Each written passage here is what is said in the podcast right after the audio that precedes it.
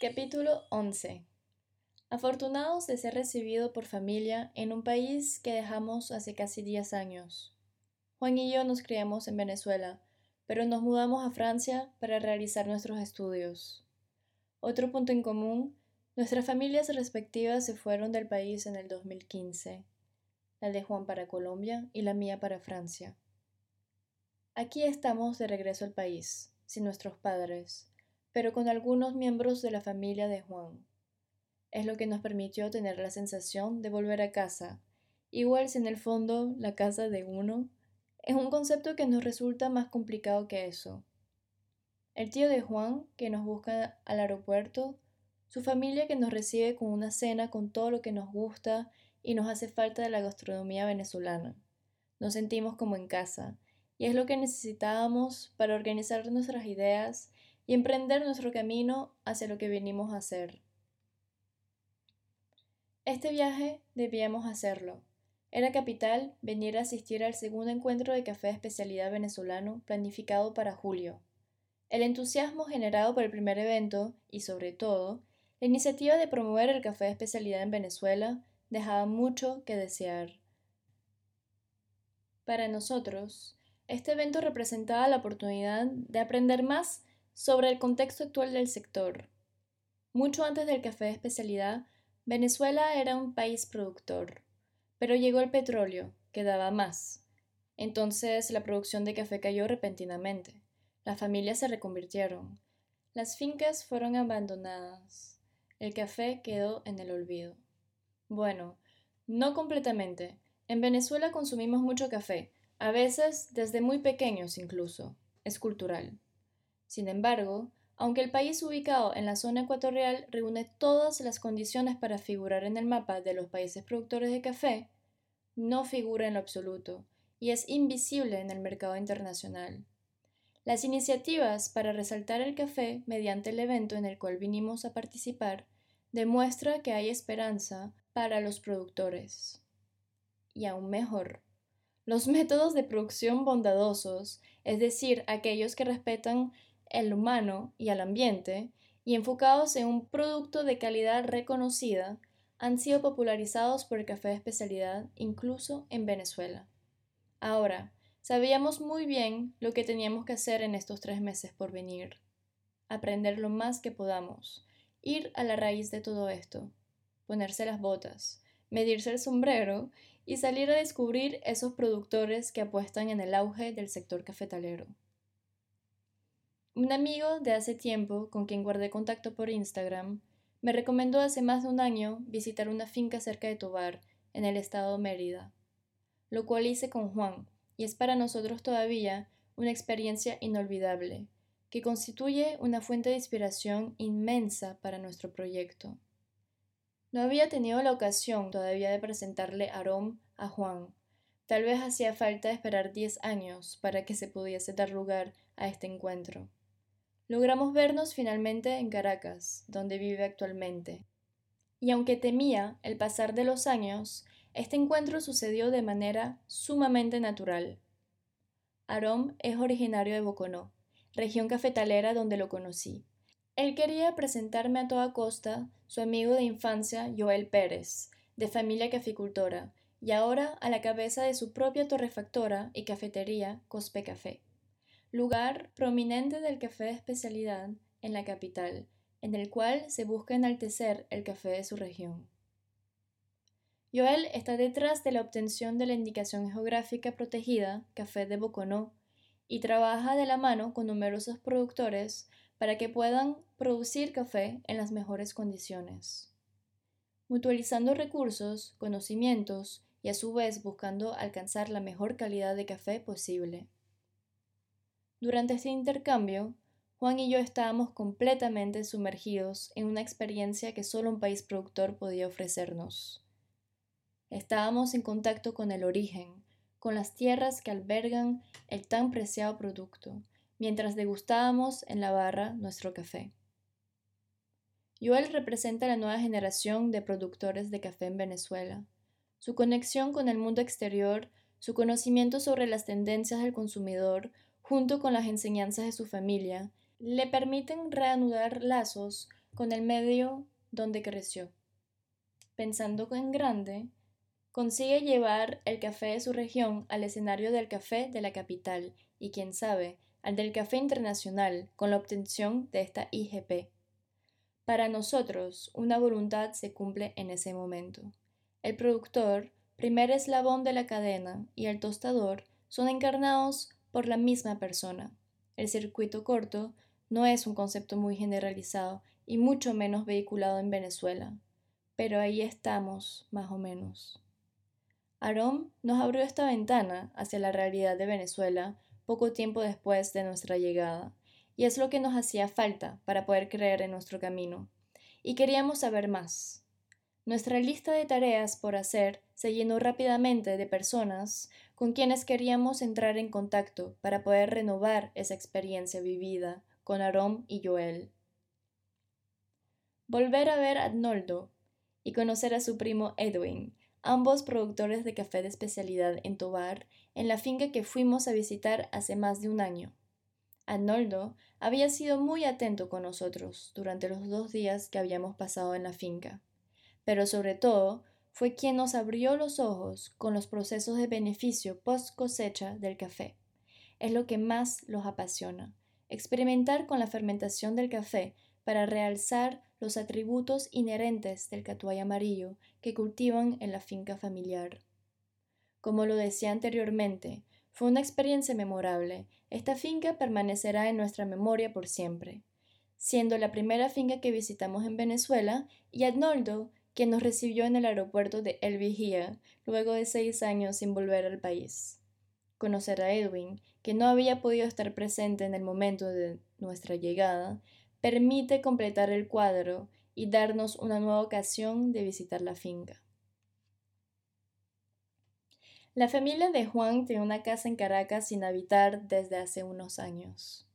Con la llegada de su madre, que vino a reunirse con nosotros en Venezuela, nos dimos el proyecto de rehabilitar esta casa. Se trató de un proyecto ambicioso, incluso recuperar las llaves de la persona que las guardaba no fue tarea fácil. Pero abrir una casa, que fue el escenario de reuniones familiares y momentos importantes en la evolución de cada miembro de la familia, es un momento privilegiado. El jardín pareció una jungla, y la casa encerraba un olor aguardado, fácil de imaginar por el tiempo que pasó inhabitada, pero tanto para Juan como para mí fue el inicio de una vida en común en Caracas. Con la libertad y la independencia que esto implica, nos permitiría consagrarnos completamente a nuestro proyecto.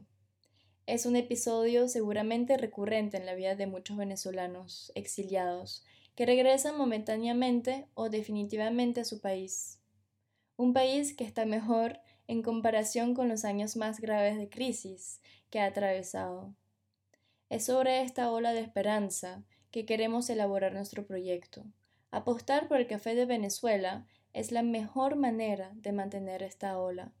Trabajar porque Venezuela aparezca a nivel internacional por sus riquezas es la manera nuestra de devolver al país que nos dio tanto, que nos dio cobijo durante los años más formadores de nuestras vidas.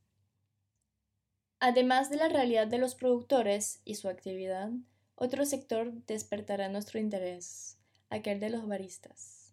Baristas en Venezuela hay muchos, un poco como en todos lados, pero los baristas de café especialidad allá tienen la particularidad de ser muy apasionados, entregados a su profesión y esmerados en las competencias. El campeonato de Brewing fue entonces un evento que no nos podíamos perder. En Tolosa había escuchado una entrevista publicada en directo por Instagram del organizador del evento Fausto Russo. Retuvo mi atención por el mensaje que vehiculaba en ese momento, aquel de incentivar a los baristas a visitar las fincas y ver el trabajo que se hace en el campo. Ese consejo dirigido a los baristas venezolanos resonó en mí. Con Juan es lo que contábamos hacer durante nuestra estadía. Me respondió inmediatamente, e intercambiamos números, dispuestos a vernos. Nos dimos rendezvous en una cafetería de los Palos Grandes que apreciamos mucho por su extensa propuesta de café de distintas regiones de Venezuela. Quiero un café propone un viaje dentro del país a través de una oferta variada de café preparada por baristas experimentados y comprometidos en dar a probar las mejores tazas a sus clientes. La entrevista fue eficiente y certera. Fausto fue de gran ayuda para nuestro programa de viaje y nos sugirió con mucha convicción asistir a la competencia de Brewing. Buenos baristas iban a asistir al evento y sería la ocasión de degustar muy buenos cafés preparados por los mejores. La invitación no podía sino gustarnos. Sábado 13 de mayo, Lido Hotel, de día. Juan y yo llegamos el primer día del evento. Este daría lugar a la clasificación de los baristas que se enfrentarían más adelante en la fase final por el Gran Premio. Muchas personas del medio asistirían al evento. Estar presentes nos permitió estrechar lazos y hablar de nuestro proyecto, hablar de nuestra voluntad de conocer el café de nuestro país, aprender más sobre la especificidad del sector y sobre todo conocer a los productores. Esperábamos encontrar algunas respuestas y encontrar personas que podrían abrirnos puertas para visitar fincas o al menos tener algunas direcciones. Fue mucho más que eso lo que nos esperaba. En cada oportunidad, asistir a las presentaciones de los baristas es un momento muy conmovedor.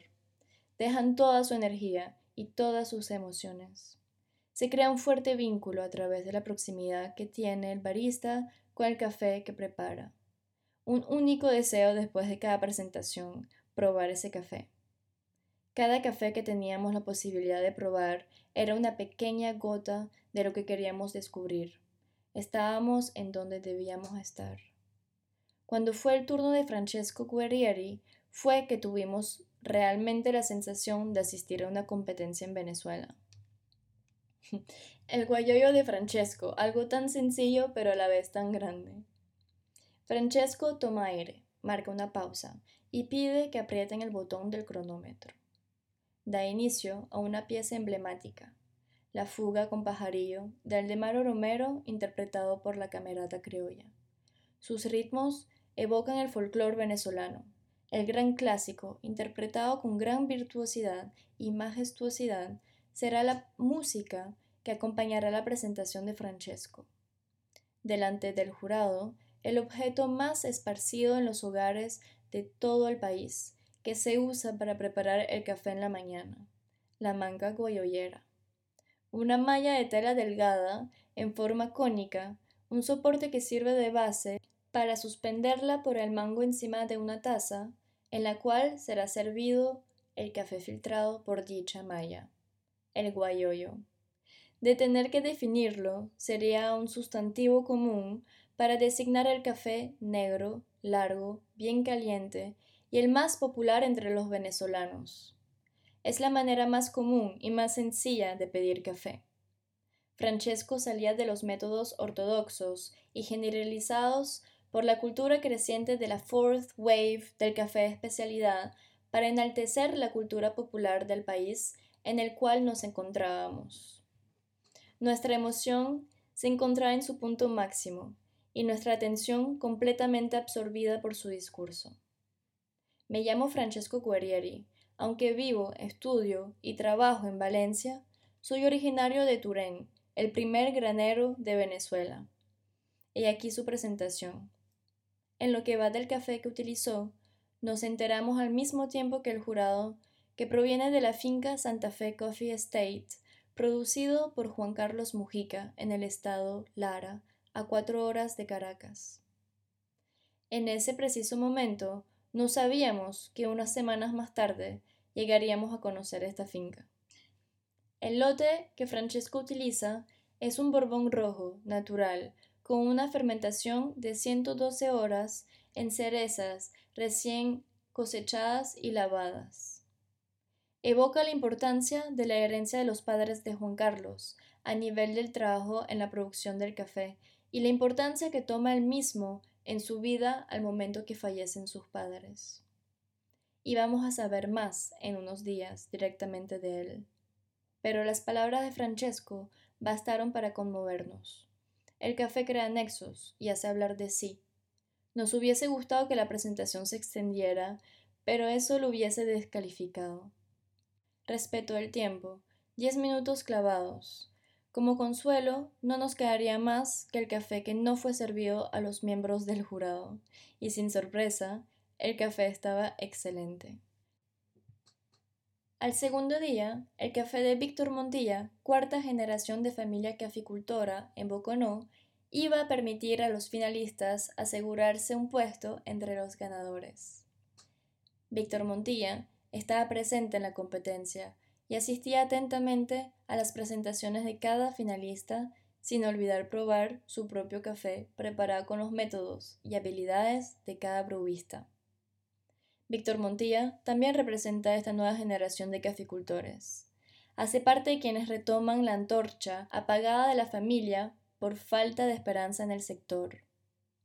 Aunque ya era proveedor de algunos torrefactores, este año se trata de la primera cosecha que lo hace sentir realmente orgulloso. Ahí también, Juan y yo estábamos a su vez impresionados, felices y conmovidos de ver al productor en primera fila, a la iniciativa de su proyecto, dándose a conocer y dejando mucho de qué hablar. La mayor ventaja de visitar un país productor es la cercanía y ver que los productores también pueden estar lo más cerca posible. Grandes momentos de realización viviremos varios a lo largo de nuestro viaje, sin esperarlo ni buscarlo demasiado. De hecho, creo que esos son los momentos más inspiradores. Además del proyecto de contribuir a que Venezuela resurja en el mapa de productores, de dar a conocer el país a través de sus productos, también buscamos realzar el valor del productor a lo largo de la cadena, acercar los dos extremos, demasiado separados, que el productor pueda degustar un café tostado y preparado por un experto es uno de nuestros objetivos, que el consumidor conozca la cara del productor, su nombre y la región en la que cultiva, también es uno de ellos. Uno de los valores que buscamos transmitir y que significa mucho para nosotros es saber de dónde provienen los alimentos que consumimos. Esto permite valorar el trabajo que hay detrás y va en la dirección de una remuneración justa para el productor. Aunque no suele ser así, dirigir la mirada del consumidor a esta realidad constituye un comienzo, y las cosas van sucediendo paso a paso. Nos gustaría contribuir a la sensibilización y nuestro deber durante esta estadía es abrir los ojos a la realidad en bruto de este país aún invisible en cuanto a volúmenes de producción, capacidad de exportación y cultura de café especiales. Ser testigo del trabajo de Arnoldo, Edwin, Joel, Juan Carlos, Víctor, es ser testigo del compromiso que estos productores tienen con su país y con la cultura del café, con C mayúscula. Producir café es un trabajo arduo y producirlo en Venezuela es una hazaña digna de admiración porque todavía queda todo por construir. Pero sin duda es muy emocionante ser testigo de sus inicios. Cada finalista hizo una hermosa presentación. Nuestro favorito, Francesco Guerrieri, se marcha con el tercer puesto. Su recompensa incluye una B60. Aún no entiendo qué va a poder hacer con ella. La manga guayollera es lo que lo hizo triunfar.